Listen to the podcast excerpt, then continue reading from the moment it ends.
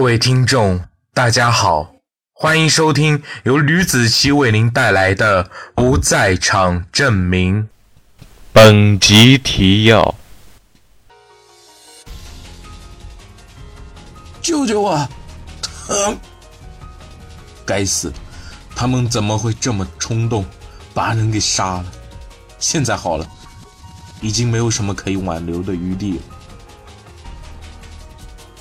可是伤口特别大，没等到衰弱过程结束，他恐怕就会死了。突然间，人是我杀的！葛慧颤抖的身子看着躺在地上挣扎求救的孙子文，不是你杀的，是我杀的。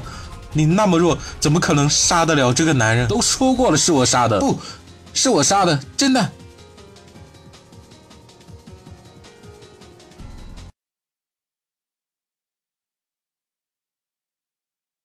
葛慧只感觉自己的肚子硌得慌，孙旭东赶忙把她扶起来，有些惊慌失措地看着葛慧：“怎怎么办？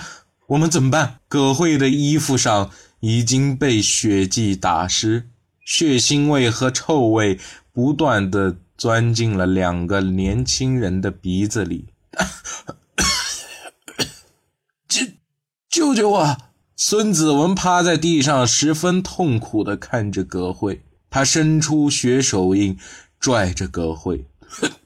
疼！我怎么知道？我们报警吧。这属于正当防卫，应该不会被判得很重的吧？葛慧嘴巴上说的那么容易，可是自己的眼泪却不自觉地流了下来。孙旭东比他还要惨得多。此时已经满眼泪水的蹲在了地上，动都不敢动。不如咱们打幺二零，让救护车把他接走吧。孙旭东双眼无神的看着地上躺着的、苦苦挣扎着的孙子文。没办法的，一个中年男人的声音从他们两个人身后传来。他们顺势回头看去，这个男人。就是经常去葛慧家吃面馆的男人，他此时已经穿着黑色的运动服，出现在两个人的面前。有有什么办法？宋旭东的眼泪滴滴答答的流了下来。他才二十四岁，正值花一般的年纪，他有大把大把的前途。他是个 IT 精英，做过很多有名的软件策划及软件开发。他可不能就这么完了，就因为这个小痞子，别开玩笑了。不，他已经活不过十分钟了。张广伦咬着牙，眉头紧锁。该死，他们怎么会这么冲动，把人给杀了？现在好了。已经没有什么可以挽留的余地了。他虽然心里在惋惜这两个年轻人，但是嘴巴却在回答两个年轻人的问题。啊，伤口太深了，刀子已经戳破了肾脏。你闻到臭味了吗？恐怕已经戳进肠子了。如果救护车十分钟之内到达的话，或许他还有救。如果十分钟以后，恐怕他就会抢救无效的，肾脏受损会急剧的衰弱，直至死亡。可是伤口特别大，没等到衰弱过程结束，他恐怕就会死了。如果抢救车来了，你们两个虽然知道自己是正当防卫，可警察会以为杀人的理由判你们刑的。他努了努嘴，对着孙旭东说。看你挺有知识的，我问你，杀人罪是不是十分的严重？就算不是死刑，你们两个年轻人这一生恐怕就会完了。两个人见素未认识的大叔对他们说这么多的话，不禁有些感激。他们两个看着张广伦，认为这个大叔说的很对。你可以为我们作证的，孙旭东天真的说道。你以为证人这么少，警察会相信吗？警察他又不是傻子。张广伦在注意自己手上的时间。他说完，葛孙两个顿时都呆住了。突然间，人是我杀的。葛慧颤抖的身子看着躺在地上挣扎求救的孙子文，不，不是你杀的，是我杀的。你那么弱，怎么可能杀得了这个男人？孙旭东和葛慧因为到底是谁杀了孙子文而大吵着。不过还有一个办法，张广伦说着就觉得自己太多嘴了，实在不该掺和这种事。算了，他一句话说完。便扭头就走了。都说过了，是我杀的，不是我杀的，真的，我杀的。你是个好人，不应该就这么死了。你还有你的哥哥。孙旭东抓着葛慧的衣领。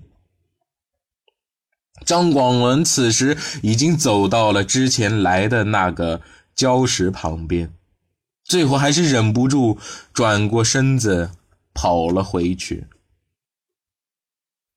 你快走！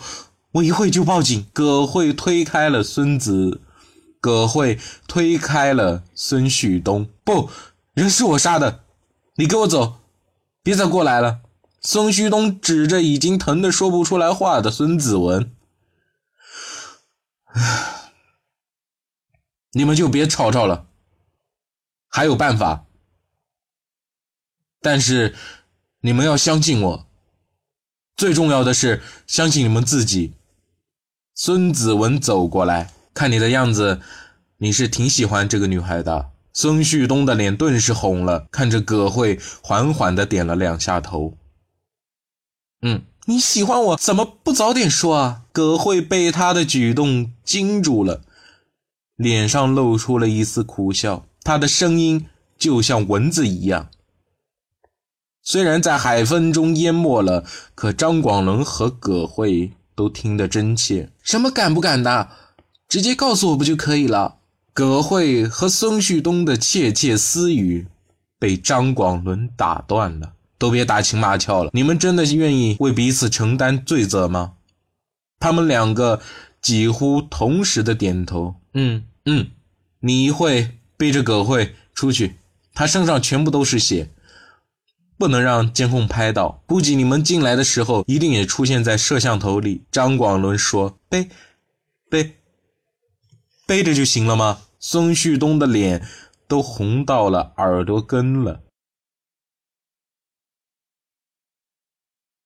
嗯，那好，接下来这里就交给我了。张广伦叹了一口气，他蹲下，看了眼地上的那块礁石，又看了看葛慧的步伐。等等，你腿怎么了？不好走路了？葛慧的身子有些跛，走路都走得不稳当。嗯，还还不行啊，不算太严重。张广龙摇头，大妹子，把你受伤的。裤腿卷起来给我看一下，可以吗？葛慧照做，把裤腿卷了起来，伤口有些浮肿，可是没有严重到不能走路的地步。嗯，我要把你的腿砸破了。为什么？对啊，为什么？一会再解释。张广伦拿起了地上的一块礁石，你给我忍住。葛慧没有犹豫的点了点头。张广伦抡圆了膀子，砸向了葛慧的腿。他没有省力，把所有的力气都用在了手上。葛慧吃疼的嗯了一声，倒在了沙滩上。张广伦从刚开始到现在一直都在注意时间的走向，十点了已经。从送饭到现在已经十分钟了。男孩，你背着他回去之后，去药店买一些药，顺便拿两百块钱，让药店老板找零。想办法让他记住你。两百块钱，我身上没那么多真钱啊。孙旭东说：“呃，我这里有两百块钱，你拿去先破开。”张广能说：“我我可不能收你的钱，没事，你拿去破开之后再还给我。”嗯，破了钱就这样没事了吗？孙旭东说：“不，一会我还要去你们家接你们。女孩，你回家打电话给你哥，呃，说你累了先回去。”嗯，你们把家庭地址写给我吧。张广伦把两个人的地址都记了下来，有些吃惊地说：“没想到你就住在我家对面啊！这样吧，你把他送到自己家。呃，女孩，你也别打电话给你哥了，你发个短信给他，呃，说晚点回来就行了，千万不要说多余的话。啊，行了，你们走吧，过回我去你们家找你。”张广伦见他们两个离开之后，看了眼半死不活的孙子文。我送一程吧，来个痛快的。他从衣服里的口袋拿出了一根黑色的麻绳，套在了孙子文的脖子上，直到死，孙子文都没有合上眼睛。孙旭东通红的脸，觉得自己身后不止背着个女人那么简单。你为什么不早点告诉我你喜欢我？我我不好意思。我在这工作不稳定又没钱的，家里还有兄弟姐妹，我怕你。他觉得身后的葛慧身体在颤抖，葛慧把头埋在了孙旭东的肩膀上，他好像是睡着了。